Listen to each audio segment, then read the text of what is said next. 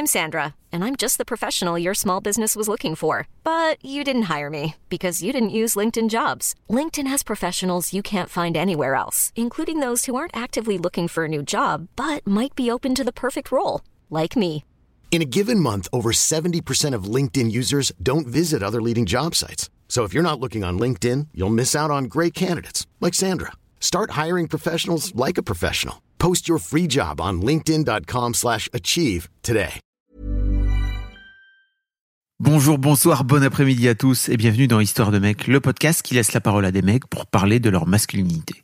Je suis Fabrice Florent, j'ai longtemps co-animé ce podcast qui s'appelait auparavant The Boys Club avec Mimi et je le reprends aujourd'hui en solo. Parce qu'il est temps en 2020 de laisser les mecs parler. Alors vous allez me dire, mais on entend que, ils prennent tout l'espace de parole, etc., etc. Alors oui, c'est pas faux. Mais on entend trop rarement les mecs parler de leur rapport à la masculinité. C'est donc ce que je propose ici à mes invités. Pensez à vous abonner au podcast. Je vous pose tous les liens dans les notes de cet épisode. Mettez-lui une bonne note sur Apple Podcast et tant que vous y êtes, partagez cet épisode ou ce podcast à des mecs autour de vous. Ils vous en remercieront tôt ou tard. Merci d'avance et bonne écoute. Une fois n'est pas coutume, je vous fais cette petite intro pour remettre un peu de contexte, puisque depuis que j'ai reçu Gaspard dans mon canapé il y a 10 jours, il a sorti une vidéo qui a fait un buzz énorme, plus de 2 millions de vues, à propos du mal-être étudiant, et a fini sur quelques plateaux télé depuis. Vous avez peut-être entendu sa voix ces derniers jours, en voici un très court extrait.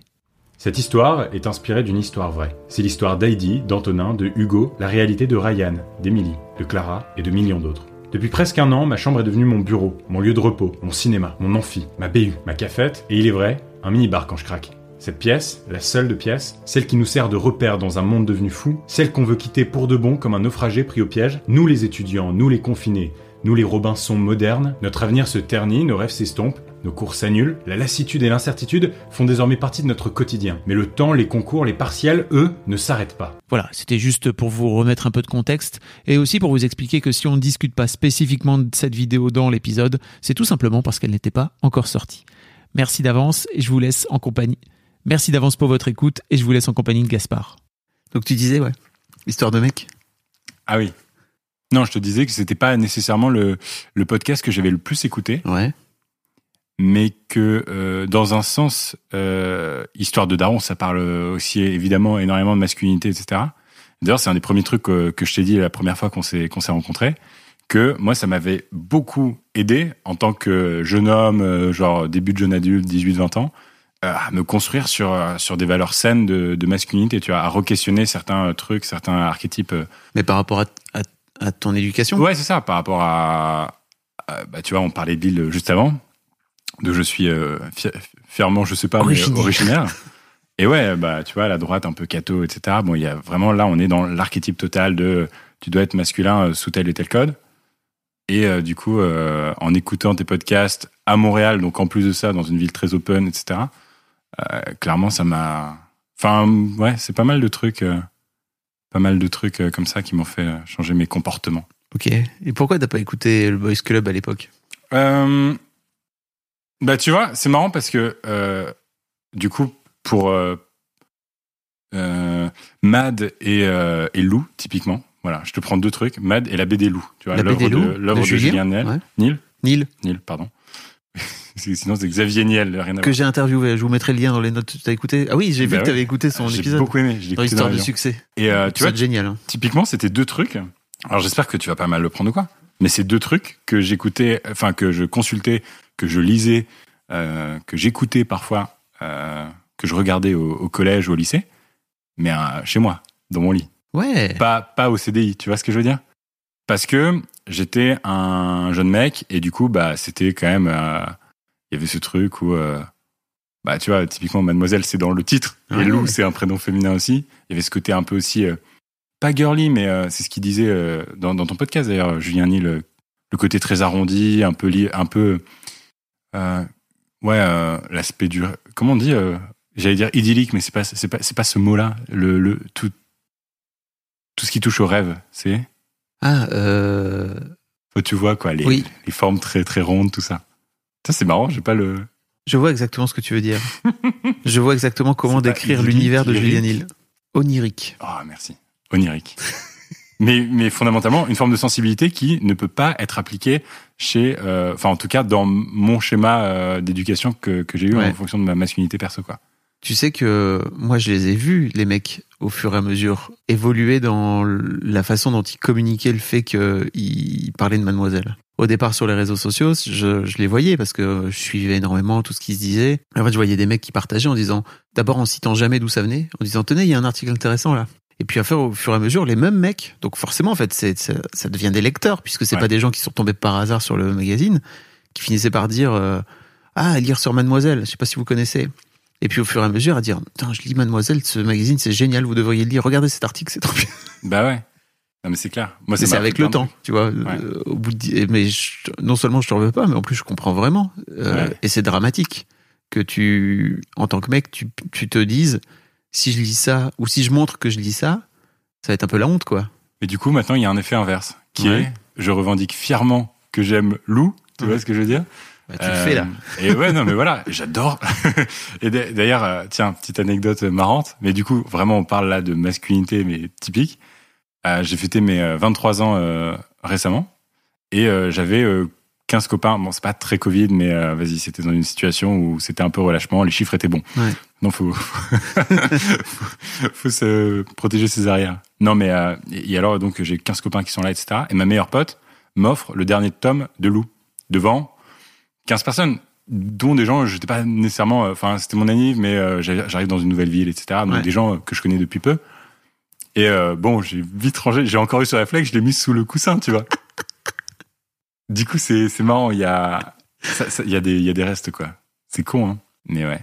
Surtout que maintenant Lou, elle est, elle est adulte, tu vois. Donc Maintenant, elle est adulte en plus. Elle a des préoccupations de. Non mais c'est con, mais c'est juste parce que c'est euh, c'est incarné par euh, le personnage principal est une femme. Du coup, euh, alors que l'inverse c'est pas vrai, tu vois. Aujourd'hui, euh, comme c'est plutôt un standard encore aujourd'hui que un personnage de fiction soit un homme, bah c'est mixte. Ouais, Alors que quand c'est une fille, c'est c'est nécessairement obligé d'être girly. Et c'est en plus de ça, c'est même pas l'intention de l'auteur. bien sûr. Et quand il t'explique, il t'explique à quel point ça l'a saoulé, lui, de. Mm. Je vous invite vraiment à écouter cet épisode d'Histoire de succès parce que même si vous connaissez pas Lou, euh, la façon, enfin, il, il raconte la façon dont il travaille, dont il, il crée ses histoires, c'est assez fascinant en fait d'entendre Ouais. Julien parler de tout ça.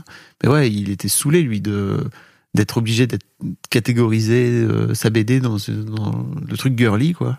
Mais je lui enverrai, je lui enverrai ton, ton épisode alors. Il dirait tiens, t'as un Ça marche. lecteur de longue date. Ah vraiment, depuis très longtemps. Mais ça t'a construit, euh, ça t'a construit Lou, t'as l'impression? Comment ça t'a Bah, construit en tant que mec? Je vais te dire, j'ai l'impression, ça m'a pas construit en tant que mec, ça m'a construit en tant que cadeau. Hmm. Et en fait, euh, j'avais pas l'impression que les thématiques que elle, elle traversait étaient nécessairement différentes des miennes. Alors que j'étais un mec, tu vois.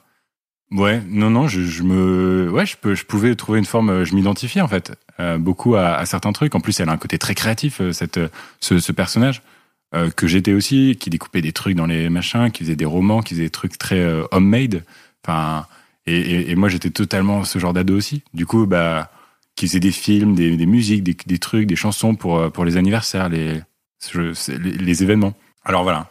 Moi, je, je m'identifiais pas mal à, ouais, à ça. Je suis très content de t'avoir, Gaspard. Tu sais, parce qu'on a, on s'est rencontrés euh, il y a quelques mois pour la première fois, mais moi, je te suis depuis un petit moment. Enfin, je te racontais ça depuis que t'as, je pense, 15-16 ans, quoi. Tu vois, Ouais. je me disais, c'est marrant ce mec-là. Et c'est drôle parce que tu vois, même moi, en tant que mec, euh, en tant que patron de Mademoiselle, à aucun moment je me suis dit, bah, ça pourrait être cool d'avoir Gaspard euh, dans Mademoiselle. Je pensais que t'en avais rien à foutre et que tu connaissais pas, quoi. Tu vois, donc euh, quand euh, je t'ai contacté la première fois que tu m'as dit, ah, je lis Mademoiselle depuis super longtemps, j'ai été touché. Je me suis dit, ah merde, mais t'es un con, en fait, t'es vraiment passé à côté de quelque chose. Ça aurait marrant de t'avoir. Et, et en fait, tu m'as expliqué un petit peu, tu m'as raconté un peu ton parcours, et je me suis dit, mais mec, il faut à tout prix que tu viennes dans l'histoire de mec, parce que je pense vraiment que ton histoire, elle est intéressante. Entre temps, je sais, donc je sais pas si t'écoutes maintenant Histoire de mec, mais j'ai eu euh, ce gars qui s'appelle Valentin, qui vient du Nord, et qui a une histoire euh, totalement différente de la tienne. Là où toi, je pense que tu as une histoire typique du Nord, des familles, comme tu dis, de droite catholique, Ouais. euh, qui sont euh, très spécifiques à, euh, bah, je pense déjà au Nord, hein, d'une manière générale. Ouais. oui, c'est vrai. C'est, vrai que, non, non, pour de vrai que je pense à Paris et à Lille, c'est vraiment des, des, des endroits où tu peux retrouver ces, ces, ces banlieues, mais ces riches banlieues un peu Mm. euh, très, très enfermées sur elles-mêmes. euh. Bah, où Ouais. tous les gamins vont euh, dans, Ouais. dans les, le, le fameux collège de Marc. euh, Ils se retrouvent au scout le week-end, euh, voilà. Donc c'est c'est un délire. Mais C'est un délire particulier. et que moi j'ai que moi j'ai connu par l'intermédiaire euh, alors pas quand j'étais gamin parce que j'étais pas du tout là-dedans mais après euh, quand tu vieillis et que tu commences à côtoyer des gens dont les gamins sont là-dedans tu regardes tout ça de l'extérieur et tu fais OK c'est intéressant avoir euh, avoir évolué et en fait tu m'as parlé de assez rapidement de ton parcours et je me suis dit OK mon gars il faut que tu viennes donc ça me fait trop plaisir euh, pour resituer un petit peu qui tu es en fait donc tu tu t'appelles Gaspard C'est un bon début. je, je vais pas, mais ouais, mais en Ouais. même temps, c'est intéressant. Tu t'as déjà donné ton âge, tu vois, en passant, et en fait, euh, tu crées du contenu depuis sur Internet depuis que t'as bah, justement 15-16 ans, quoi. Même, je te dirais même avant, en vérité, sous différents euh, autres pseudos. Ah. Mais ouais, euh, bah écoute, j'ai, non, ouais, depuis que j'ai 10 ans, je te dirais 10, 11 ans, j'avais des blogs, des trucs. Mais alors forcément, ça, ça faisait pas c'est- comme ça, ça avait pas nécessairement trouvé son audience, euh, pour euh, pas mal de, en fait, en général, en- j'ai remarqué ça chez les créateurs de contenu ou chez le- les créateurs en Mhm. tout genre, créatrices aussi. Euh, on commence un peu à dire bon bah moi je commence à faire ça, mais on, on dit pas nécessairement tout ce qui a bidé aussi euh, avant. Et en fait, euh, comme Internet, moi j'ai vraiment été un gamin qui a grandi avec Internet, qui a vu le PC familial arriver, etc. Mais j'avais 7 ans, tu vois. J'avais pas 15-16 ans comme aujourd'hui les grands frères ou certains pionniers peuvent raconter sur, euh, sur Internet. Et, euh, et du coup, très tôt, moi j'ai commencé à, créer des blogs, des, vidéos, des, je te dis, à chaque fois qu'il y avait un côté un peu créatif à faire, euh, j'embarquais.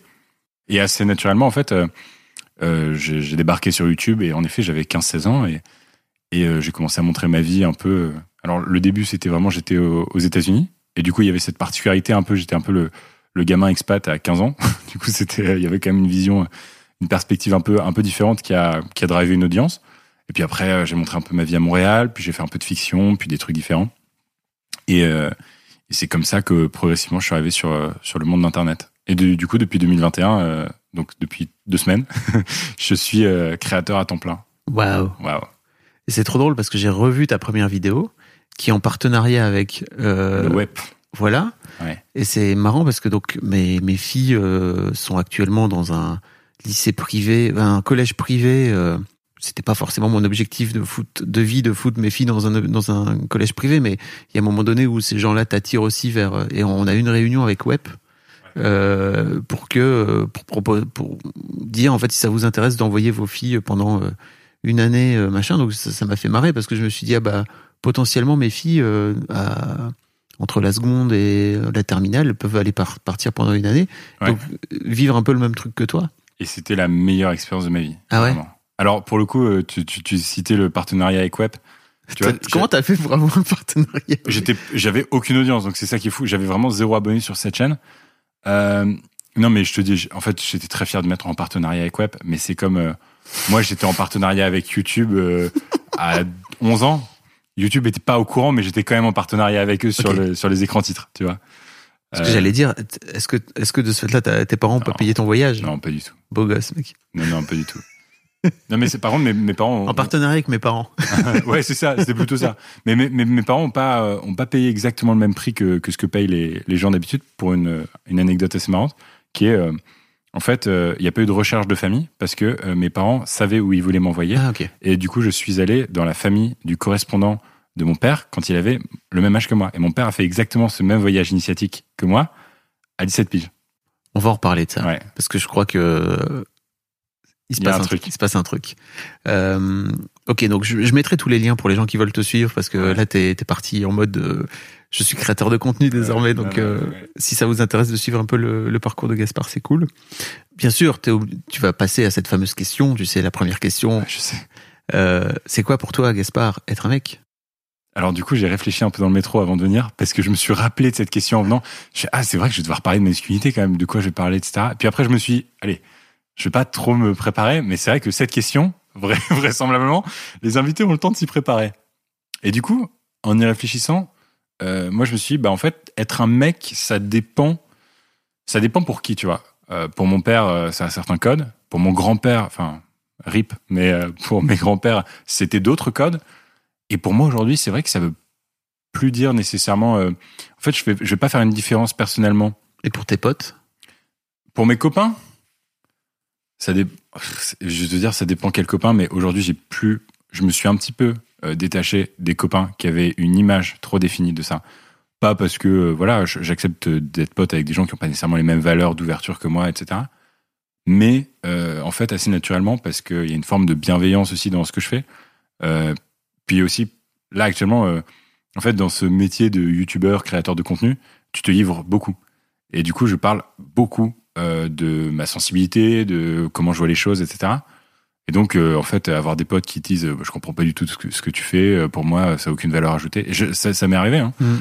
Euh, même encore récemment, des, des, des, des copains, euh, des potes, hein, pas des meilleurs copains, mais des, des potes, voilà, qui me disent, euh, bon, franchement, je trouve pas grand intérêt. euh, euh, je, je trouve que c'était déplacé euh, de te livrer au- autant, et je, fais rien de déplacé pour, pour autant, pour quelqu'un euh, qui est un petit peu ouvert à ce genre de sujet.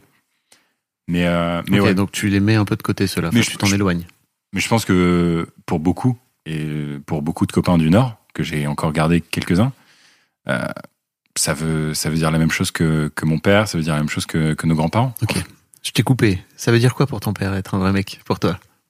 Euh, bah, alors, j'ai du coup, euh, petite déformation, mais j'étais assez d'accord avec ce que disait euh, Panayotis dans, dans un précédent podcast, qui était euh, ça veut dire, enfin, en tout cas pour mon père, ça veut littéralement dire subvenir aux besoins de, de sa famille, parce que c'est le schéma parental chez moi aussi, et de devoir, ouais, de.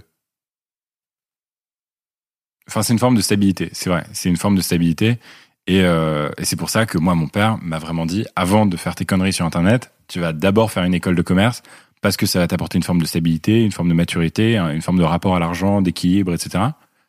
Qui, euh, qui était ce, qui, ce que lui recherchait, tu vois.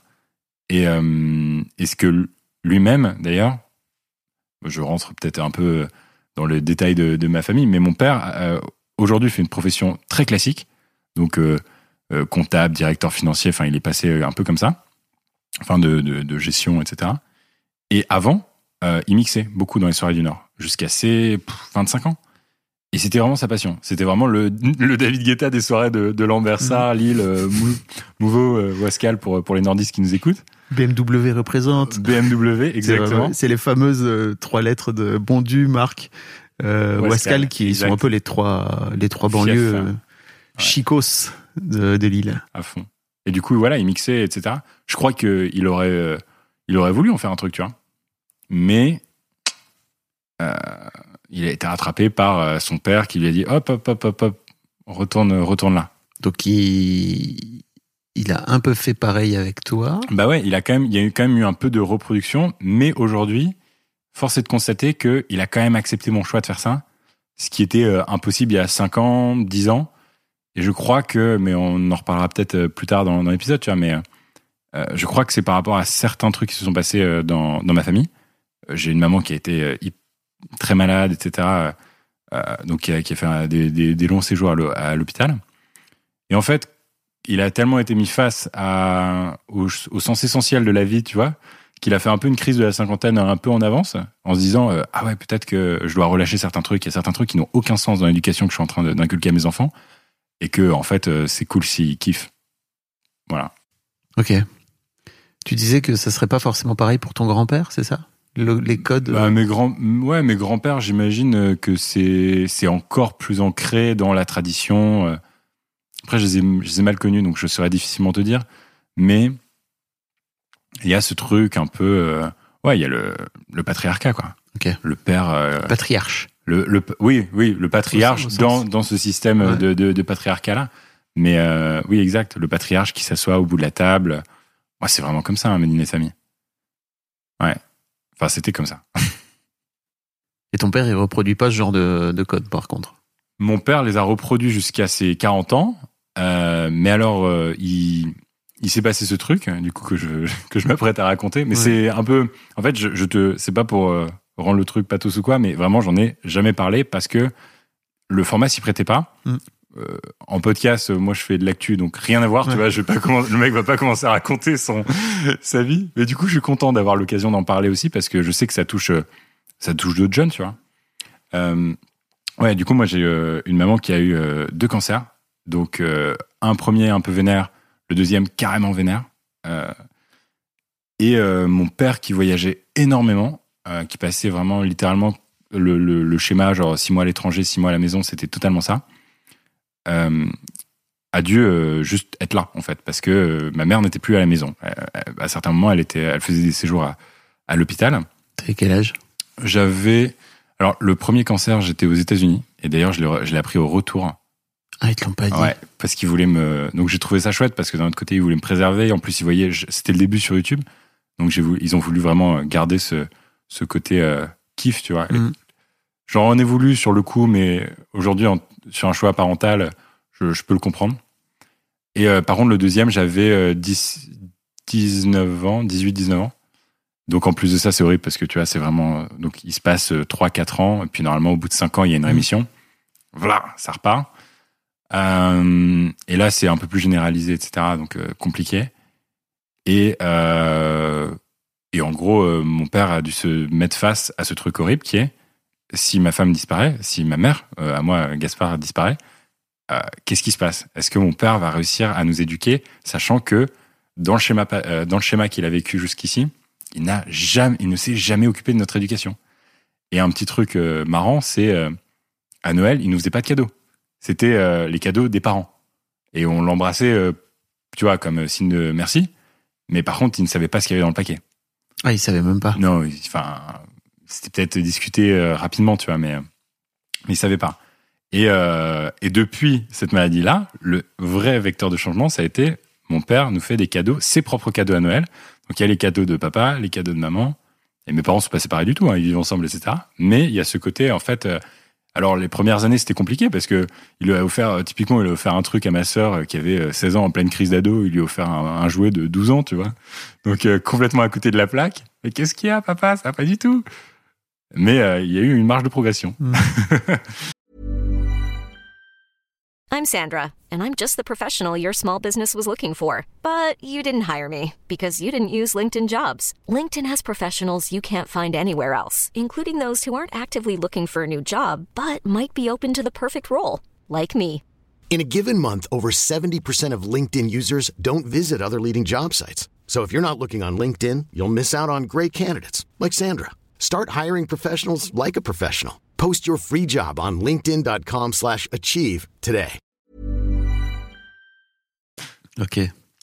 Et c'est intéressant que tu me, enfin que tu, m'évoques la maladie, parce qu'en fait, euh, depuis tout à l'heure, tu es plutôt en train de me parler de masculinité à travers ton père, plutôt Ouais. qu'à travers toi, tu vois, et que et tu me racontes à quel point euh, la maladie de ta mère, qui a dû toi t'impacter, j'imagine Mhm. en tant que que jeune que jeune mec, quoi, que que fils.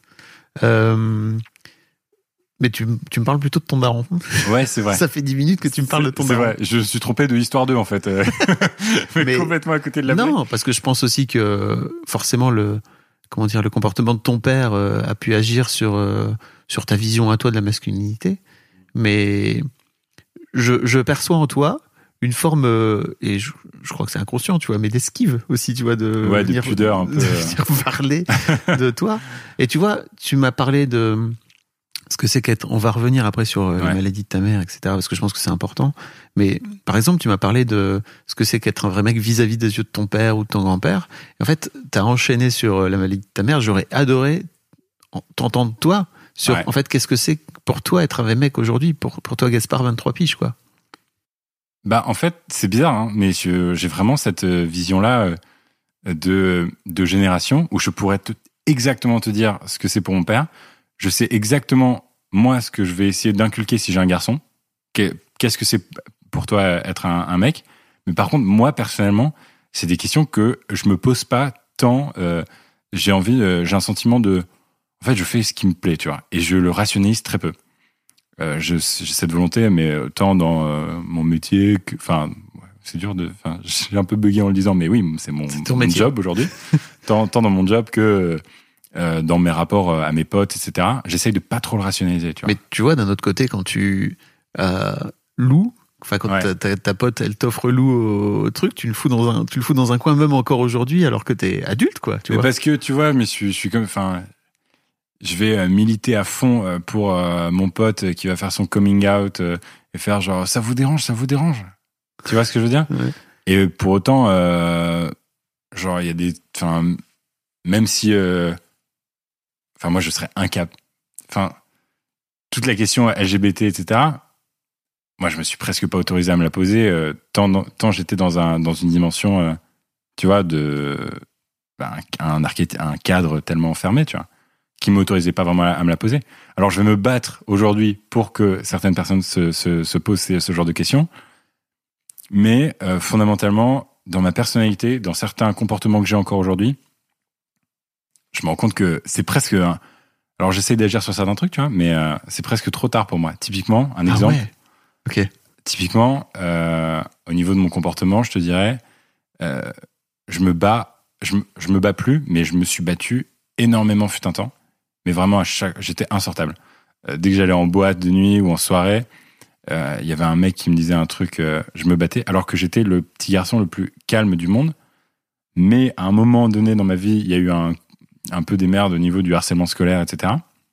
On va en parler. Ouais, on peut en parler. Mais, euh, mais du coup, et en fait, la première réaction de ma mère, ça a été de me dire euh, euh T'es une nouille, tu sais pas, enfin, tu sais pas défendre, etc. Et en fait, c'était plus sur le côté Enfin, défends-toi, merde.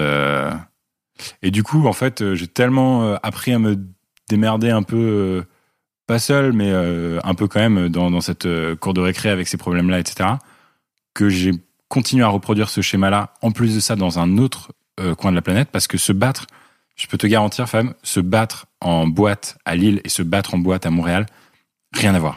Pourquoi?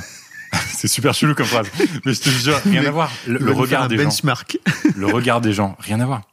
Tu te bats en boîte, en sortie de boîte à Lille, les mecs sont en mode ah les garçons, boys will be boys. Tu te bats en boîte à Montréal, c'est c'est qui Stockard qui ne sait pas gérer ses émotions. Et c'est fonda et c'est tellement différent. Euh, j'ai des copains euh, qui font leurs études à Bordeaux et c'est la même histoire. Les mecs qui se battent euh, en boîte à Bordeaux, pareil, boys will be boys, c'était un peu le côté rugbyman du sud-ouest. c'est ça. J'allais te dire vraiment, il y a le cliché du mec du sud-ouest, quoi.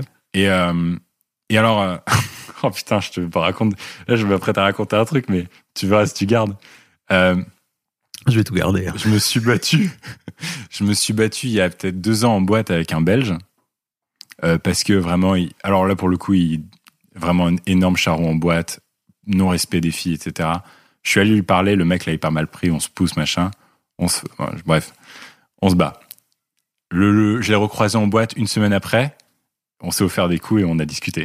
Parce qu'on avait ce rapport décomplexé un peu à ce genre de, de violence-là, qui est pas sain du tout. Hein. C'est pas sain du tout. Je suis très loin de l'encourager, mais qui était différent parce qu'on avait grandi euh, dans les dans le côté un peu voilà scout machin ou quoi genre démerde yourself euh, qui est en soi toxique hein, qui peut être toxique pour beaucoup de gens et qui même pour moi était hyper toxique. Mais bon euh, je sais pas tu vois le rapport à la violence était hyper il y a tellement de choses que tu dis. Ouais je suis désolé. Non mais en fait c'est pas ça. C'est qu'en fait euh, euh, alors concernant le harcèlement scolaire qui n'est pas pris en compte par les parents euh, been there done that j'ai envie de dire euh, bah, et la preuve en fait j'ai j'ai balancé il y a peu de temps à mes parents que en fait ils m'avaient pas aidé euh, et que j'étais allé leur demander de l'aide et qu'ils m'avaient dit euh, bah défends-toi enfin en gros défends-toi. Ah, merde ils étaient quatre contre moi quoi tu vois ou c'est chaud. Et en fait ma mère me l'a ressorti à Noël en disant mais c'est vrai cette histoire de ah ouais en fait je suis pas en train de te dire ça juste pour te foutre dans la sauce c'est juste c'était chiant en fait et vous et c'est pas grave je comprends pourquoi vous m'avez pas aidé à l'époque c'était pas un sujet et tout mais ouais vous m'avez pas aidé en fait c'était chiant euh, bon, compliqué. Mais et en fait, euh, donc vraiment, bah là j'ai vu qu'il y avait un. J'en profite pour placer un petit truc d'actu, mais j'ai vu qu'il y a une, il y a une gamine qui s'est suicidée de, de 11 ans là, euh, euh, il y a l'année passée. Euh, suite à un harcèlement euh, scolaire, puis après en ligne, qui avait été en plus encouragé par la prof, hein, vraiment une histoire hyper glauque. Et euh, donc là, bien sûr, la prof a été euh, mise en examen, empêchée de, de pouvoir exercer. Et en fait, il y a des gamins qui ont été de 11 ans qui ont été mis en examen, enfin qui avaient 11 ans à l'époque, qui ont été mis en examen aussi. Et en fait, alors grosse question philosophique, tu vois, sur le fait de foutre en examen des, des gamins aussi jeunes, etc. Mais en fait, je suis content que enfin la société se. Enfin, pour moi, le truc, c'est juste de se dire c'est cool que la société décide de prendre le sujet à ce point-là à bras le corps, qui, qui mettent en examen des, des gamins. Alors ça veut dire que c'est pas la bonne réponse, je pense, hein, parce que ça, ne sert à rien. Sans doute il va falloir mettre en place un truc d'instruction, enfin tu vois, un truc institutionnel où bah, il va falloir euh, aider les aider les gens qui sont au contact au contact d'enfants à, se former sur euh, le harcèlement scolaire, etc. Euh, mais euh, je, je comprends tellement ça. Et d'un autre côté, j'ai envie de te dire, ça a forcément créé de la colère chez toi. Parce que moi, tu vois, je me suis pas battu, par exemple. C'est pas un truc que j'ai fini par faire. Juste, j'ai grandi. j'ai eu ce truc où, d'un coup d'un seul, tu grandis en sortant de la troisième. Et en fait, de base, par le fait que t'es grandi, d'un coup d'un seul, les gens t'embrouillent moins. Mais j'avais pas envie d'aller d'aller me châtaigner, quoi. Tu vois, ça m'intéressait pas. Bah, moi, je te dirais, c'était vraiment. euh, ça a duré 4 ans de mon côté. Et euh, la dernière année de mon collège, donc en troisième, je me retrouve dans la même classe que ce mec-là. Et je me dis, putain, je vais finir par être son souffre-douleur, le souffre-douleur de toute la classe, ça va être un enfer. Donc ça a duré 21 jours. La rentrée était le 1er septembre. Et le 21 septembre, euh, le, le mec va trop loin. Euh, déjà, il insulte ma mère. Tout le monde l'entend en cours, même la prof. Qui, euh, donc, truc vénère, la prof a peur du gamin. Enfin, le gamin a été euh, avait redoublé deux fois, mais quand même, tu vois, il y a cette Il a fait histoire. 19 ans. il avait vraiment 19 ans en troisième. Mais euh, et alors et alors je me rends compte en fait à ce moment-là que je n'agis pas. Et chez moi ça boue, ça boue, ça boue. Et je m'étais jamais battu avant, tu vois. Et ça boue, ça boue, ça boue, ça boue, ça boue. Et à un moment je fais ok. En fait la bonne réponse et c'était de la merde. Mais la bonne réponse c'est lui foutre une châtaigne pour me faire respecter. Donc euh, le mec euh, me pousse dans les couloirs, etc. Et moi je réponds pour la première fois. Ça fait quatre ans que j'ai jamais répondu. Je réponds. Je le pousse et euh, le mec perd un peu l'équilibre, etc. Ensuite, je cours parce que je suis un lâche.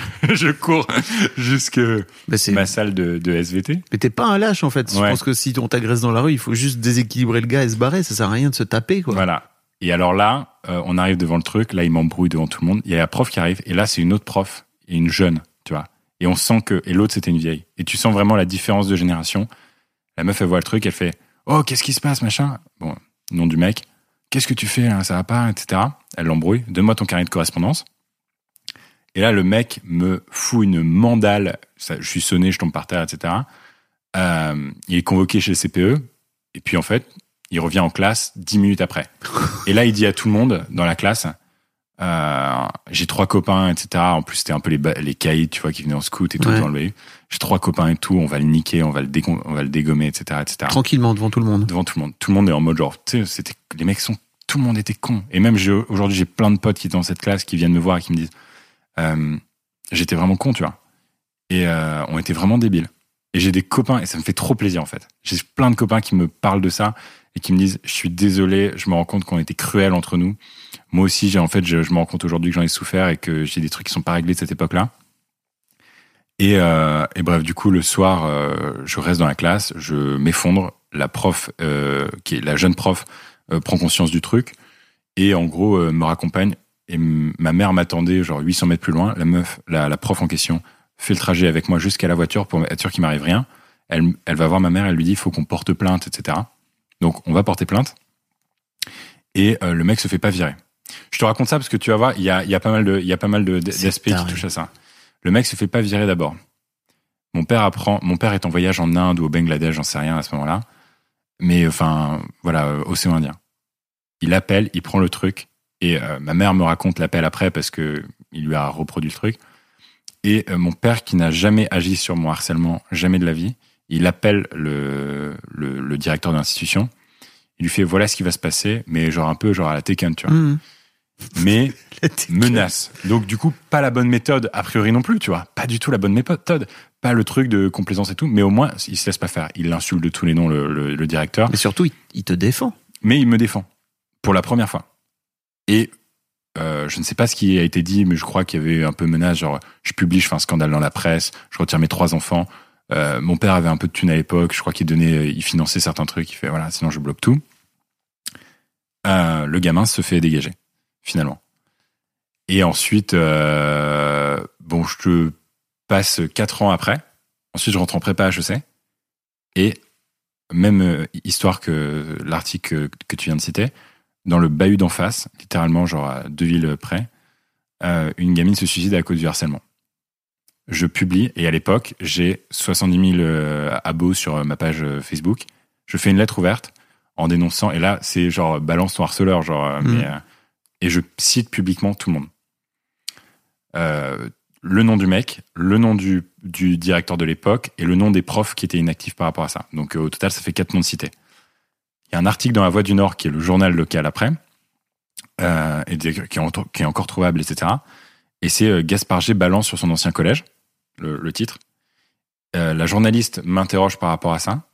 Donc euh, je livre ma version des faits, etc. Mais pas beaucoup plus que la enfin le truc que j'ai mis. Et euh, la réaction, c'est de la journaliste qui était complètement abrutie, c'est de dire bon bah ça c'est une side of the story, tu vois. On va demander au, directeur, au nouveau directeur, qui est même pas le directeur de l'époque. Et le nouveau directeur nie complètement. Au lieu d'être dans l'acceptation en mode on va faire ça, ça, ça pour pour mettre des nouvelles choses en place, tu vois, pour lutter contre le harcèlement, le mec est dans le il, il tout. Il dit euh, ça, n'est jamais arrivé, etc. J'ai aucune note dans mes dossiers de tout ça. Pour la préservation du nom et de la notoriété de son établissement, qui était un, bon bahut français. Et euh, le truc le plus horrible qui s'est passé après, c'est que l'article a été repartagé. Et j'ai eu euh, peut-être euh, 200 partages d'élèves de l'institution qui disent ça n'est jamais arrivé, etc. Et alors, qui, qui, gens qui ont les gens qui ont partagé ce truc-là ne sont pas les harcelés et ne sont pas les harceleurs non plus. Ce sont la masse. Les harcelés m'ont dit tu as raison, etc. Enfin, c'est bien arrivé, c'est honteux, merci d'avoir eu les couilles de le faire. Et les harceleurs, il y a eu trois mecs qui étaient vraiment les caïds du bahut, qui quatre ans après se sont dit ouais j'ai déconné et qui se sont excusés. J'ai leur message d'excuses, etc. J'ai pleuré. Je me suis effondré quand j'ai Mm. vu ça. Mais surtout, ça vient énormément pour moi conforter cette thèse qui est il n'y a pas de harcelé, il n'y a pas de harceleur. Il y a des gens qui cautionnent. Et les gens qui cautionnent et qui voient euh, dans leurs yeux, même d'enfants, même d'ados, bah, quelque part font partie du problème parce que hum, il y a une forme d'acceptation et de banalisation de tout ça. Ah, Bien sûr. C'est cool que la. Bah, merci de, de- de partager ça.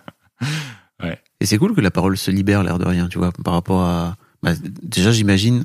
Imagine, un, imagine le Gaspard de, au collège, tu vois, qui t'écoute.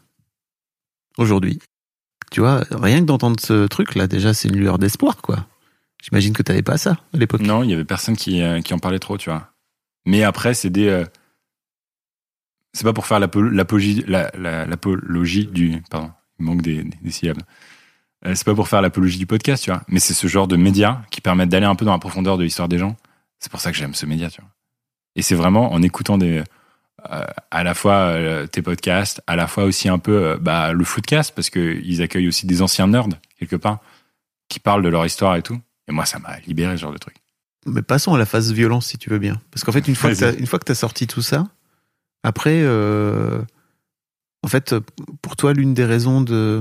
Enfin, t'avais de la colère en toi. Ouais, à fond. Et elle te venait de ce harcèlement ou est-ce que est-ce que la maladie de ta mère, elle vient elle vient jouer là-dedans ouais, aussi? ça vient de pas mal de trucs. euh, je te dis, mais c'est ouais. Le, en vrai, c'est euh, les gens vraiment hyper. Les gens qui ont pas eu trop de problèmes dans leur vie en général, ils sont. C'est rare de trouver quelqu'un qui a qui a vraiment euh, eu euh, des parents hyper équilibrés, euh, des parents aimants, etc. Qui est en mode genre putain, je suis révolté. tu vois ce que je veux dire? En général, c'est des gens qui ont, qui ont eu différents problèmes. Moi, il y a eu un peu de ça, et il y a eu aussi, ouais, la, la maladie de ma mère. et ouais, je dirais que c'est mes parents et le harcèlement. Enfin, c'est un peu, un peu ça qui m'a rendu un peu le mec vénère que j'étais. Mais encore aujourd'hui, j'ai de la colère, tu vois, mais j'essaye de vraiment la transformer.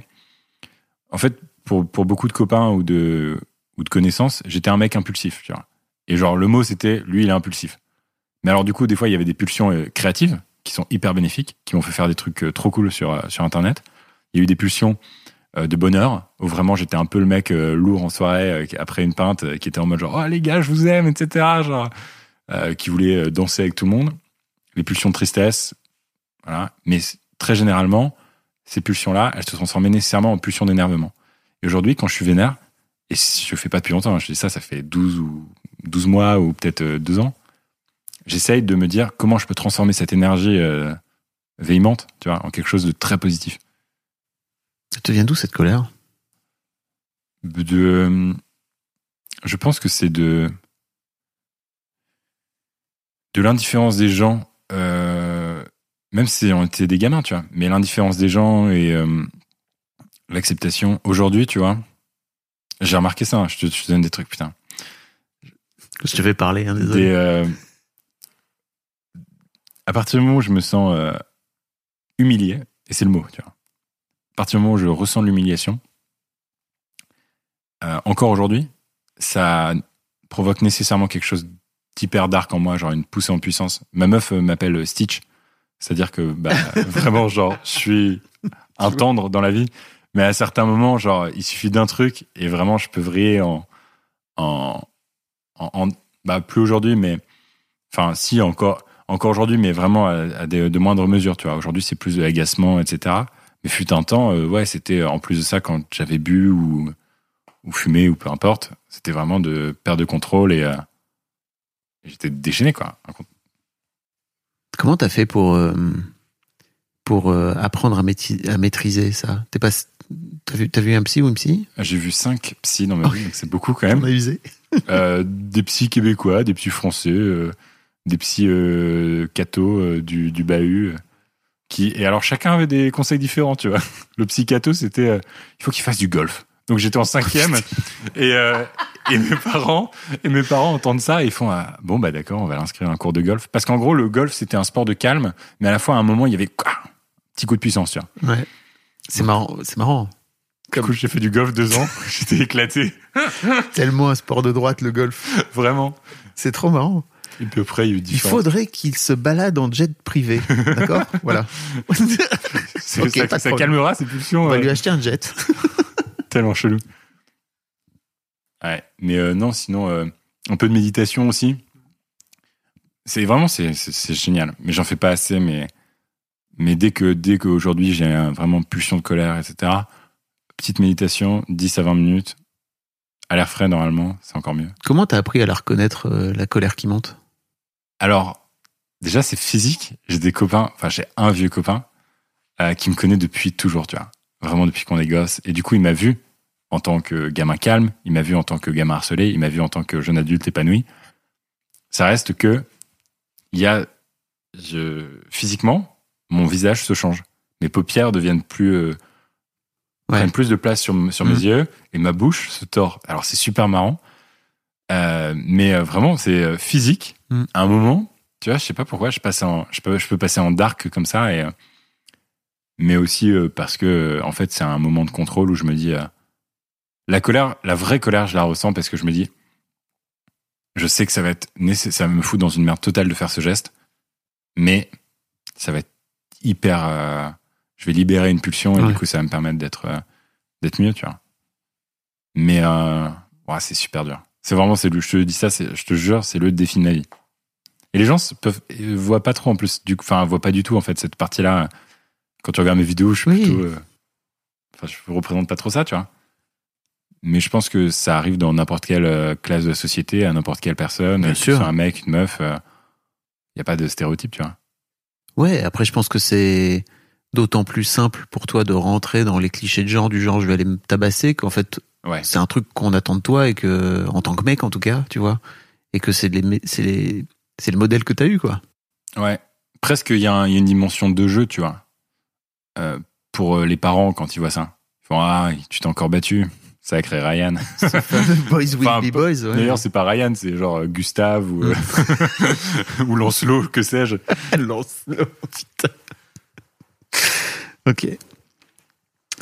Euh, écoute, merci beaucoup de, de, de te livrer, de te livrer là-dessus. Ouais. C'est, très intéressant. Il y a autre chose que tu m'as raconté aussi, c'est que j'ai un peu la sensation que ton, ton voyage aux US et notamment euh, à, c'est à San Francisco, c'est ça, si je déconne pas, euh, a profondément changé. Et moi, c'est ce- quand tu m'as raconté ça, je me suis dit, ok, vas-y, viens, viens raconter ton, ton histoire. J'ai peur, je sais pas ce que c'est. je sais pas de quoi tu vas me parler. Mais si, parce qu'en fait, tu m'as dit que euh, c'était un déracinement total, Ouais. ce, ce voyage. Et j'avais un peu la sensation, quand tu me l'as raconté, que ça t'avait, alors certes, complètement changé euh, ta vision du monde, etc. Parce que forcément, en fait, tu vas, tu vas dans un autre pays. Mais surtout, tu t'es retrouvé, si je me trompe pas, dans, chez un couple gay, c'est ça? Ouais, À San alors, Francisco? En gros, il y, a eu, il y a eu deux parties eu de mon, de mon voyage, on va dire. Je fais une première, un premier séjour test euh, d'un mois. Et ensuite, euh, j'ai renchéri sur, sur euh, 11 mois. Donc, le premier séjour d'un mois, Euh, mais du coup, c'était, le premier mois, c'est presque le plus important en fait. Et euh, peut-être celui qui dure aussi le plus longtemps pour euh, quand t'es un gamin qui voit pas sa famille. J'étais dans un couple, ouais, gay, Mike et Andy, qui étaient respectivement illustrateurs et musiciens. Donc trop cool. Enfin, génial. Aujourd'hui, je pense que rien que ce mois-là, ça m'a donné tellement sur mon ouverture, mes goûts musicaux, mes trucs. Enfin, ils m'ont fait découvrir des, ils m'ont fait découvrir autant du, vieux cinéma euh, que euh, ce film d'animation Yellow Submarine euh, des, Beatles qui retrace le truc. Andy m'a appris à jouer du ukulélé, qui est pas l'instrument le plus viril de la terre, tu vois, mais qui a été, enfin, ça a été un déclencheur de plein de trucs en fait, et ça a remis vachement en cause mes stéréotypes sur le bonheur.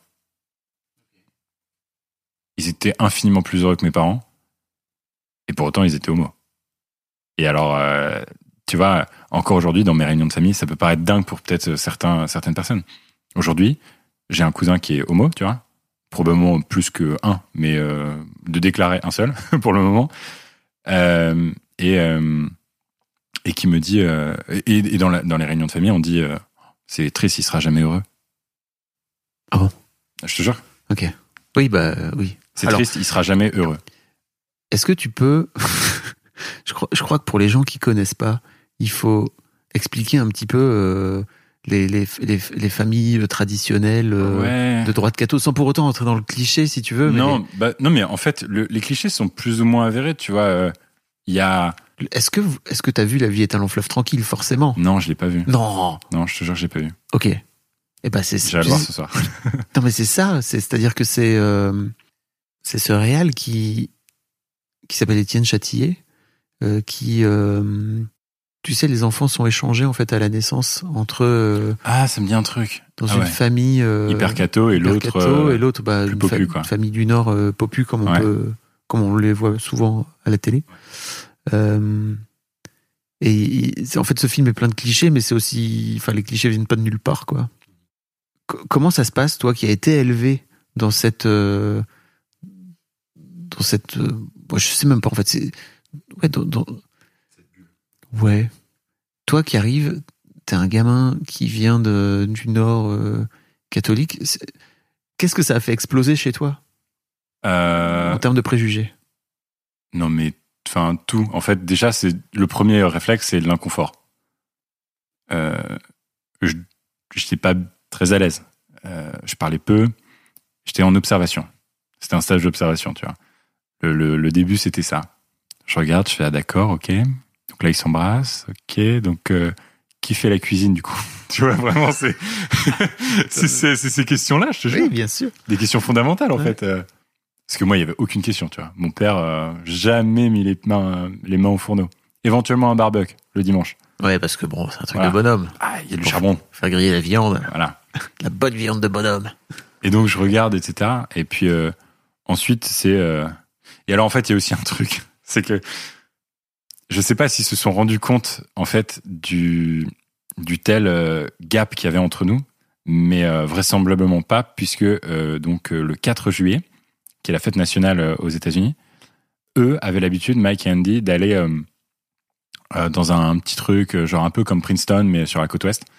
Un petit village et c'était vraiment une, le 4 juillet mais version gay pride et eux adoraient euh, se mettre en, en drague. Enfin en tout cas euh, Mike le faisait beaucoup. Et alors là je peux te dire j'étais il y avait rien qui allait. Je te jure dans ma tête c'était euh, et en fait comme j'ai commencé très très intense après tout le reste m'a un peu moins choqué. Mais, Mais comment tu vis, ce moment-là? Un petit peu de un petit peu de what the fuck mais d'un autre côté j'étais si c'était tellement rien passé dans ma vie pendant bah, depuis mon existence que j'étais en mode genre waouh trop bizarre. En fait chaque journée était une nouvelle découverte. Donc euh, il y avait un- y avait vraiment ce côté euh, voyage initiatique tu vois. Je découvrais euh, certains trucs et je fais ah d'accord donc ça ça existe dans le monde je savais pas. Tu leur posais des questions? Non jamais. Ah oui, tu faisais pas preuve de ton étonnement? Non je leur posais pas nécessairement de questions. Mais pourquoi? Bah, parce que j'ai- déjà, je sais pas si mon niveau d'anglais, en fait, aurait permis de le faire avec suffisamment de tact à l'époque. Parce que j'étais quand même là pour apprendre l'anglais, tu vois. Donc, Mm. Euh, et puis aussi parce que c'était un peu tabou, tu vois. Je j'aurais pas osé euh, dire. euh, Puis même, tu, tu poses quoi? Tu, tu dis quoi? Bah pourquoi? Ouais, je sais pas, genre, c'est super bizarre. J'aurais j'aurais pas posé de questions. Mais ensuite, j'en ai beaucoup plus parlé parce que du coup, ensuite, je switch de famille. J'arrive dans une famille, bah, j'ai envie de dire plus tradie, mais là où, pour le coup, donc, euh, qui a- il y a un, un maman, une papa. Un maman, une papa.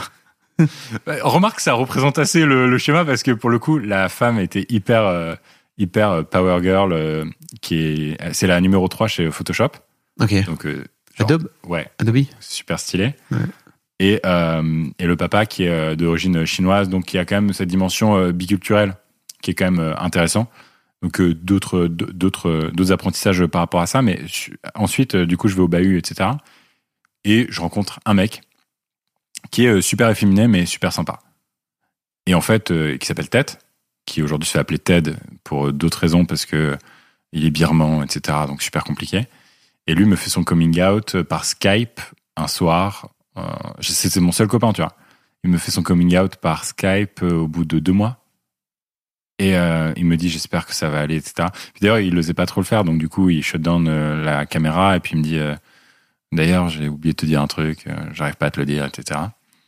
Et moi, mon premier réflexe, j'étais un peu déconcerté le premier soir, euh, en mode genre putain, j'espère vraiment euh, qu'il va pas me dire qu'il est amoureux de moi parce que sinon ça va juste. Je crois que c'était pas trop par rapport au fait qu'il soit gay, tu vois, mais juste je me dis putain si, c'est pareil si pour une fille ou un mec, tu vois, dans un si une fille dit euh, bah non t'es mon meilleur pote donc va pas commencer à me dire que t'es amoureux de moi parce que sinon ça a un peu fucked up notre relation et, euh, et en fait je me souviens juste euh, le retour au bahut euh, le lendemain matin où je le check enfin normal. Et ensuite on a commencé progressivement à en parler. Et progressivement et aujourd'hui c'est toujours un de mes meilleurs copains. Et du coup ça fait sept ans qu'il m'a fait son coming out. Donc je suis allé le revoir l'année dernière à- Los Angeles. Maintenant il habite là-bas. Et il est différent, tu vois, il est changé. Parce que il s'accepte de plus en plus. Et donc du coup aujourd'hui on parle même de cul, chose que je n'aurais jamais cru faire euh, dans ma vie et je parle de cul hyper librement avec lui et il me parle de ses expériences euh, avec des mecs et du coup moi je je sais rien de tout ça parce que bah j'ai très peu de très peu de copains qui me qui m'avaient expliqué ce genre de trucs et puis enfin même tu on n'en parle pas trop dans la presse française ou dans ce genre de choses. Donc euh, ouais. Il faut que tu écoutes le Boys Club. on a eu quelques invités qui, qui rentrent dans les détails de ok non mais tu vois c'est des trucs à la en termes con de vie euh, sexuelle pour les, pour les gays. Mais fr- franchement, il m'a fait, il m'a appris plein de trucs. Et euh, et euh, et ouais, non, du coup, c'était c'était que, enfin, c'était extraordinaire. Ce voyage, vraiment, ça a été. Et même encore aujourd'hui, tu vois, j'en tire des apprentissages parce que de temps en temps, j'y retourne. Et, euh, et en fait, c'est en construisant aussi une relation avec les gens là-bas, en grandissant avec eux, en vieillissant avec eux parfois, euh, que euh, en plus de ça, tu peux aller repiquer sur des trucs. euh, Ah bah là, dans notre adolescence, on a fait ça. Et du coup, je le fais à la fois avec des copains du Nord, à la fois avec des copains euh, de là-bas, et, euh, et puis aussi peut-être un peu à Montréal. Et, euh, et Montréal, c'est encore un autre aspect parce que c'est francophone, mais à la fois c'est très woke. C'est pas une insulte hein, pour moi woke. Oui, je dis juste parce que on, on m'in- on m'insulte de woke. Il est, enfin, les gens pensent pensent me Ah oui, pense t'insulter. pensent en- m'insulter en me disant woke. Je, non. mais ouais, c'est plus. Euh, bah justement, j'allais j'allais revenir là-dessus par rapport à ta à la différence que tu faisais entre euh, Alès Castagnier à la sortie d'une boîte euh, à Lille et Alès Castagnier à la sortie d'une boîte euh, à Montréal. Donc j'imagine que tu avais encore ce truc de vouloir aller te taper alors que tu avais genre 19-20 ans, Ouais, c'est ça, il y a quelques années. Qu'est-ce que ça t'a apporté en fait d'avoir ce regard des gens? Bah, en fait, je vais te dire un truc euh, qui est un peu triste, que j'ai super mal vécu, mais d'un autre côté, euh, qui était hyper formateur. C'est que vers 20 ans, euh, du coup, ouais, c'est ça, j'étais au milieu de mes années à HEC Montréal. Je me suis fait cancel par une partie de mes potes, qui étaient pas mes potes français. Mes potes avec une vraie culture française, pas du tout cancel. Enfin, en mode genre, ah, tu fais chier à te battre et tout, mais ça va, tu vois. Et enfin, à certains moments, c'est un peu. Euh, je le dis là, comme ça, au moins, ce sera quelque part sur Internet et un jour, euh, je pourrai le ressortir si jamais j'ai envie de développer plus. Euh, mais à un moment, je me suis fait arrêter par les flics parce que c'était allé trop loin, etc. Et, euh, et bref, du coup, là, c'était un peu un réveil, etc. Et pour certains, je l'ai dit à personne, mais ça a fini par se savoir. Et euh, pour certains de mes copains euh, qui étaient plus ancrés dans cette culture québécoise, etc., c'était signe de OK, c'est terminé, on l'invite plus aux soirées. Euh, presque il est dangereux, tu vois. Parce que ça, ça arrivait jusque-là et c'était une forme un peu symbolique de dire OK, c'est pas juste un mec un peu vénère en soirée. À un certain moment, euh, je me suis vraiment battu et c'est allé loin. Et du coup, bah, il y a eu ces problèmes-là. Et, et du coup, je me suis fait cancel, mais littéralement au sens propre du terme, c'est-à-dire bloqué de partout, plus invité aux soirées, sans aucune forme de justification. Ah, ils sont pas venus te dire. euh, sans forme de procès. Deux, deux porte-parole euh, copains euh, de- du groupe de qui, potes sont- qui ont fait une qui sont venus me voir et qui, sont, qui m'ont dit il faut qu'on te parle. Euh, mais sinon, euh, mais sinon, littéralement, je me suis fait cancel pour euh, parce que pas parce que j'étais au contraire, tu vois. Même, je pense toutes mes potes filles et tout, elles me trouvent hyper. je suis plutôt du genre à recadrer mes potes en boîte, etc. si il y a un comportement pas cool par rapport aux filles, etc. Par contre, par rapport à la violence, j'ai été vraiment. on m'a dit non, c'est terminé. On veut pas ce comportement nocif, c'est toxique, c'est pas bien, etc. Mais en même temps, tu le comprends. Enfin, moi, le premier, j'aurais pas envie de me retrouver avec un pote qui qui se bat sans arrêt et qui se retrouve dans des histoires à la con. Et Je le comprends, mais tu vois, euh, aussi, c'est biaisé parce que je l'ai vécu. mais euh, putain, le sentiment d'exclusion, de non-compréhension. En fait, même pas. Beaucoup, et puis beaucoup de mes copains ne connaissaient pas les problèmes que je traversais actuellement, tu vois. Il y avait aussi énormément de violence en moi parce que bah, les gens connaissaient pas nécessairement, s'intéressaient pas en fait à pourquoi c'est arrivé. Et euh, aujourd'hui, encore, euh, et peut-être qu'on va peut-être pas être d'accord là-dessus, mais encore moi aujourd'hui dans, dans mes podcasts, je me bats euh, constamment. Alors bon, euh, pas récemment parce que il y a cette affaire du Hamel Mion qui est un peu, enfin trop trop trop compliqué, histoire de, pédophilie affreuse et puis en plus de ça a- avéré sur bien des aspects. Mais la cancel culture, moi je dois me battre contre ça. Euh, en fait, parce que je pense qu'il faut qu'il y ait un procès. Je pense qu'il faut qu'on entende les, les deux parties et qu'on peut pas simplement. euh, Enfin, moi j'ai un, problème avec euh, avec euh, le ce, ce, ce côté de, de, de, de divulgation, tu vois. Sur, Ok, mais là, on parle pas, on parle pas de, on parle pas de on parle sur pas les des- réseaux sociaux. On parle de ton petit groupe à toi. Ouais. mm, Ce ce qui m'intéresse, en fait, c'est de me dire, ok, t'es en train de dire que les gens euh, savaient pas ce que tu vivais. Ouais. Est-ce que euh, tu leur as dit, bah, en fait, euh, je vais vous expliquer pourquoi Et en fait, euh, peu, mais j'estime que pour beaucoup, c'était des très bons potes, tu vois, des très bons amis. Il y avait un peu, il y avait pas ce, côté écoute. Et du coup, c'est quelque chose que je valorise beaucoup deux, trois ans après, trois ans après même, dans, mes relations aujourd'hui, c'est de me dire, bah, en fait, il faut aussi qu'il y ait une forme d'écoute, une bienveillance en fait générale, de prendre soin les uns des autres, et pas simplement un effet de groupe qui à un moment, bon, bon, on va enlever un pion d'un d'un échec, d'un échiquier. Euh, c'est pas, c'est pas très grave. Mais ce que je veux dire aussi, c'est que t'as pas fait non plus toi cette démarche. Je dis pas que c'est de ta faute, hein, tu Non, vois, non. mais c'est juste, euh, je me rends compte que peut-être l'un des trucs qui aurait pu permettre de d'inverser ça, c'est de, de faire preuve à un moment donné de vulnérabilité, de venir dire, Ouais. écoutez les gars, euh, je suis désolé, je déconne, mais en fait je vais vous expliquer pourquoi je fais ça. Et je crois que à ce moment-là, ils auraient été prêts à t'écouter. C'est drôle parce que Ça, tu, ça se fait dans les deux sens, quoi, tu vois. tu, tu vois, genre justement, donc du coup, il y a cette période un peu, euh, du coup, enfin, période un peu dark, etc. à ce moment-là.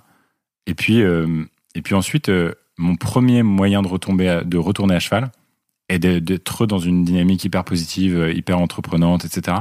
Ça a été de faire des vidéos là-dessus.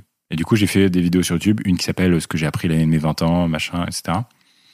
Et en fait, ça a été de faire preuve de vulnérabilité. Et vraiment, il y a trois vidéos, euh, dont une qui a été supprimée parce que j'assume plus euh, vraiment euh, mon état de vulnérabilité, parce que vraiment, je le trouve presque dérangeant, où je parle à cœur ouvert et qui ont eu un succès assez, enfin, plus important que mes autres vidéos aussi, parce que je parle directement à mon, audience et je leur dis vraiment, comme si c'était des petits frères ou des petites sœurs, ou alors des gens de mon âge, voilà moi ce que j'ai appris, voilà, là ça m'a terrassé, et j'en parle en fait. Je cite pas, j'explique pas, mais je dis, j'ai été déçu, euh, j'ai appris plein de choses, j'ai merdé.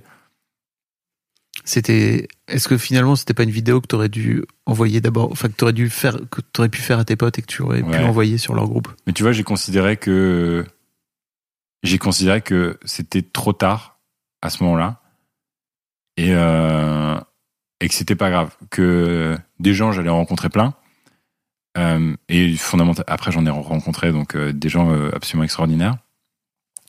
Mais ouais, du coup, je me suis dit, bah, je vais reconstruire quelque chose de neuf. Un peu, tu vois, comme peut-être c'est peut-être c'est lâche, hein, peut-être qu'il aurait fallu re- essayer de reconstruire un truc, etc.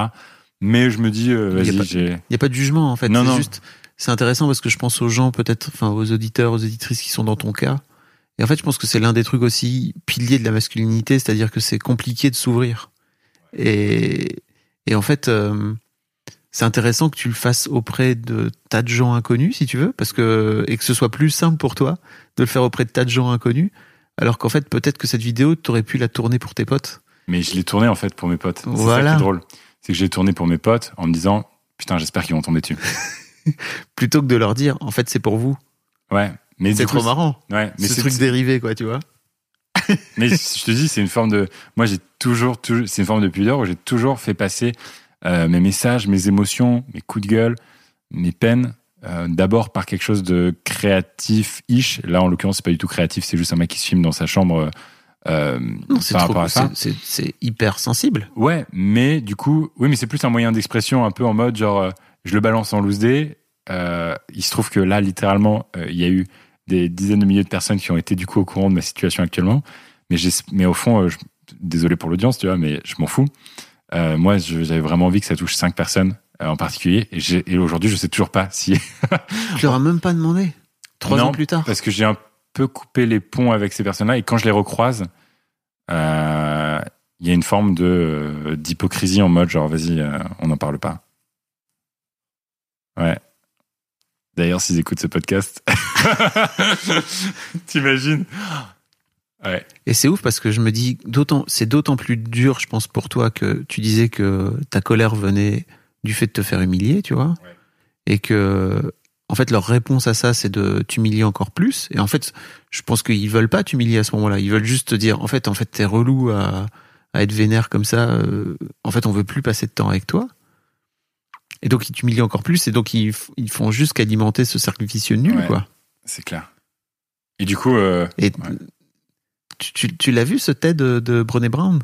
Bah, j'ai peut-être pas vu le TED de Brené Brown, mais sur la vulnérabilité bah, j'ai vu son, son Netflix. Euh, euh, Non, faut regarder. tout un truc, ouais, euh, elle a tout un truc là-dessus, mais faut regarder Ok. le l'origine de tout ça, quoi, tu vois, où elle raconte euh, son tête qui s'appelle le pouvoir de la vulnérabilité, euh, où en fait elle raconte que c'est c'est c'est en te c'est en décidant de te mettre à poil toi, tu vois, que tu finis par déclencher des trucs chez les autres.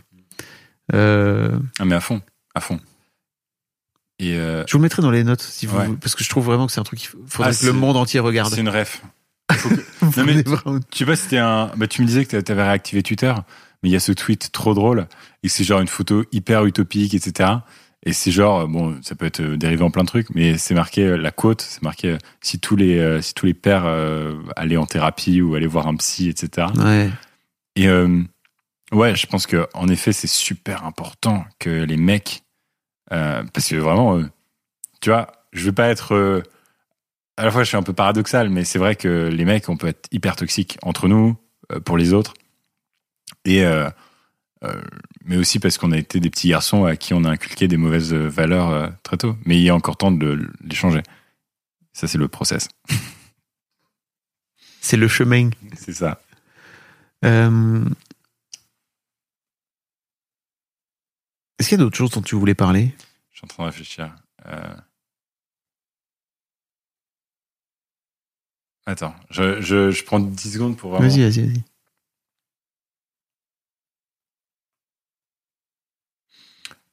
Ok, oui, il y a peut-être un, il y a peut-être un, un dernier aspect. Je m'étais dit. euh,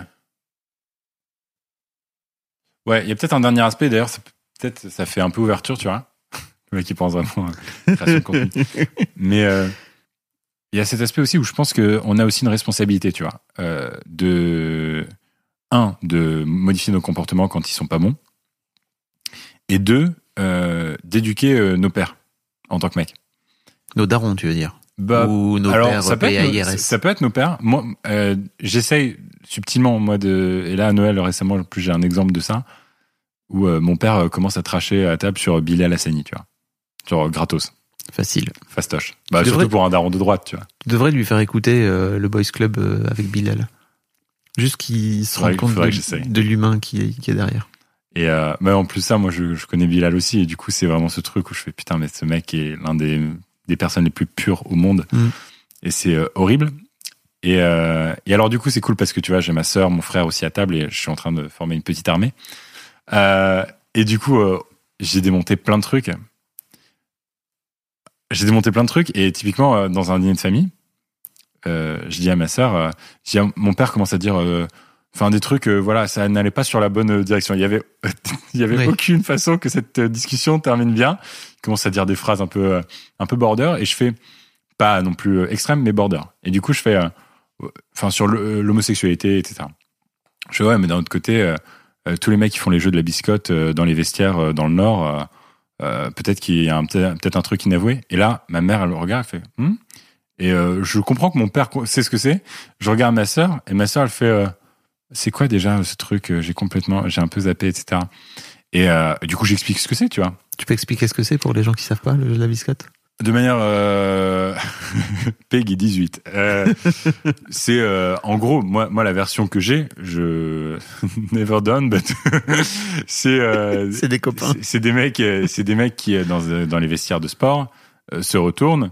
Il y a une bi- se retourne, se retourne pas d'ailleurs. Il y a une biscotte au milieu. Le, le but c'est d'éjaculer le plus vite possible et le dernier qui n'éjacule pas sur la biscotte bouffe la biscotte. Je vous jure, euh, je connais des gens qui le pratiquent, enfin qui l'ont pratiqué euh, ado et qui aujourd'hui euh, vont être un papa ou une maman sinon rien. Et j'ai envie de dire à ces gens-là, mais est-ce que vous vous êtes vraiment posé la question une fois? Non, non, jamais, jamais, c'est dégueulasse. Mais ça aurait été super simple que vous vous la posiez parce que ça vous aurait. Et alors, euh, du coup, là, ça, ça l'a mouché en fait parce que je commence à, à dire ce genre de choses, etc. Ma mère qui découvre ce truc-là à table. En plus de ça, je parle pas de, je parle pas du tout de sexualité avec mes parents, mais je balance ce truc de manière hyper crue en mode genre pff, pavé dans la mare. Ma mère est hyper choquée, etc. Et, et ma mère, elle peut être, euh, elle peut être middle, tu vois. Soit elle est euh, hyper dans, dans le progrès, etc. Parce qu'elle a vécu à Montréal, parce que euh, elle a plein d'amis.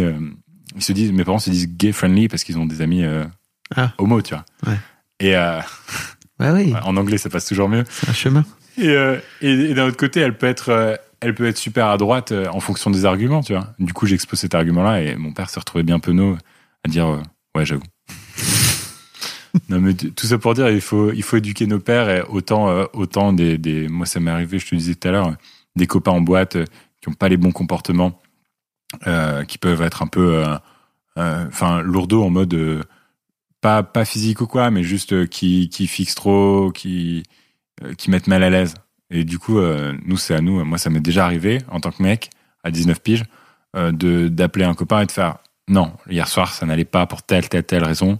Et je compte sur toi pour, pour bosser là-dessus, tu vois. Et du coup, c'est ça. Je pense qu'on est une génération un peu plus saine et, et celles d'après seront. Peut-être qu'on arrivera vers cette forme d'utopie, comme sur ce fameux tweet.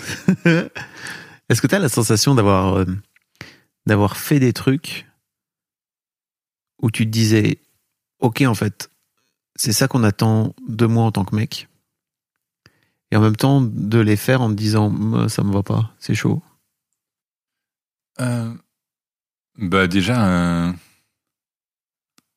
bah, je te dis, j'avais fait du golf, je t'ai expliqué ça, mais j'ai fait tous les sports aussi du monde, tu vois. Et vraiment, euh, surtout du foot aussi, beaucoup. Mon père essayait une fois tous les deux ans de me réinscrire à un truc de foot. Et euh, à chaque fois, et quand il venait me voir jouer, en fait, il venait voir l'équipe jouer parce que vraiment j'étais sur le banc. Et euh, sur le banc d'une équipe de foot où t'as ton père qui s'est déplacé, qui rentre de voyage, qui est en jet lag pour venir te voir jouer et que tu restes assis sur le banc, tu même quand t'as 7 ans ou 8 ans, tu te poses des vraies questions par rapport à c'est quoi ta place? Est-ce que t'es vraiment à ta place? Euh, Et euh, du coup, ouais, nécessairement, à certains moments, je me suis posé des questions. euh, Tu vois, putain, allez, j'ai une, une autre anecdote à la con. Autre anecdote, en cinquième, une prof, euh, j'écris avec un stylo turquoise, parce que j'adorais le turquoise, un stylo plume turquoise. J'écris toute une rédaction, etc. J'ai la meilleure note de la classe. Les notes sont rendues de manière décroissante, euh, plutôt croissante. Mm. Donc, bon, bah, Béatrice, euh, 1 sur 20, pas ouf. Puis, j'ai la dernière note, et elle dit, bon, seul bémol, euh, j'ai eu du mal à reconnaître que c'était toi, parce qu'il faut dire que l'écriture euh, en bleu turquoise, c'est pas très masculin. Hein. Enfin, un truc, peut-être, là, peut-être je, l'adoucis, mais peut-être un truc encore plus vénère que ça. Et j'étais en mode, mais fuck you, genre. Déjà en cinquième, et je me disais, mais quelle conne. Vraiment, ma disserte, c'est la meilleure de la classe, et euh, elle arrive à, mettre une critique sur la forme parce que j'ai une écriture un peu arrondie et, j'ai écrit en bleu ciel. C'est ça l'histoire? Voilà. C'est bien terminé là-dessus, quoi. Vraiment. Ouais, c'est bien. Écriture en turquoise. Euh, c'est quoi, tes, c'est quoi ton, ton modèle euh, de mec euh, positif? Euh, Ok. Euh, J'en j'en ai un en tête, mais vraiment ça va pas parler à grand monde. Mais euh, du coup c'est pas grave parce que du coup ça Ça, ça invite les gens à, Hmm, à découvrir. Un mec qui s'appelle Jack Kant, qui est euh, CEO de Patreon euh, aux, US, mais aussi qui joue dans un, groupe de musique avec euh, sa femme, euh, qui s'appelle Pamplemousse, qui est super, qui est un peu du nouveau jazz, un peu revisité, etc. Et lui, euh, pas parce qu'il a déjà parlé de masculinité, mais de manière générale, euh, les les de la côte ouest, ils sont un peu dix ans en avance sur euh, sur nous, mais c'est pas genre juste un stéréotype, tu vois. Euh, à certains moments, euh, je glorifie pas euh, BA cette cette cette culture, mais il y a quand même ce truc où ils ont accepté très tôt. Moi, je quand j'étais aux US, tu vois, typiquement, il y avait des des homos, mais c'était la moitié de la classe. La moitié de la classe était homo, et a priori c'était normal puisque 50% de la population de San Francisco se revendique sous le drapeau LGBT qui QIA+. Donc a priori, il y a c'est censé c'est censé être normal. Et euh, de manière générale, euh, ouais, est-ce que mon modèle absolu, c'est les hommes, les femmes euh, et ceux qui ne s'identifient euh, pas dans, aucun des genres de, de, de, de cet endroit-là, San Francisco. Parce qu'il y a une forme de... Enfin, on s'en fout, quoi. Ta sexualité, on s'en fout. Ton genre, on s'en fout. Et du coup, j'essaye aujourd'hui de l'adopter en me disant, bah, j'ai en face de moi un humain. Même l'âge, on s'en fout, tu vois. Aujourd'hui, on parle, il y a une petite différence d'âge. euh, On a 20 piges J'ai presque le double de toi, tu te rends compte? Mais euh, tu vois, on s'en fout. Et euh, tu serais une femme, tu serais non-binaire, euh, tu serais en drague, je m'en foutrais. J'essaierais de, de, de, de faire en sorte. euh, mais c'est un combat. Enfin, c'est un combat ou un effort, on va dire, au, au quotidien. Mais euh, à un moment, ça devient naturel et, euh, et ça t'ouvre plein de trucs euh, de ouf. Merci Merci à toi. de t'être confié et d'avoir raconté des trucs que tu n'avais jamais raconté ailleurs. Ça fera 90 euros pour la séance de psy. Vous prenez la vitale ou pas Monsieur Fab Florent C'était cool. Même ressenti. J'ai l'impression que vraiment, je me suis une forme de, de vidé, tu vois. Mais euh, Mm. non, c'est trop cool. Merci à toi. Euh, merci à vous d'avoir écouté jusque-là. C'était trop bien. Hey, it's Danny Pellegrino from Everything Iconic. Ready to upgrade your style game without blowing your budget? Check out Quince. They've got all the good stuff shirts and polos, activewear, and fine leather goods, all at 50 to 80% less than other high end brands. And the best part? They're all about safe, ethical, and responsible manufacturing. Get that luxury vibe without the luxury price tag. Hit up quince.com slash upgrade for free shipping and 365 day returns on your next order. That's quince.com slash upgrade.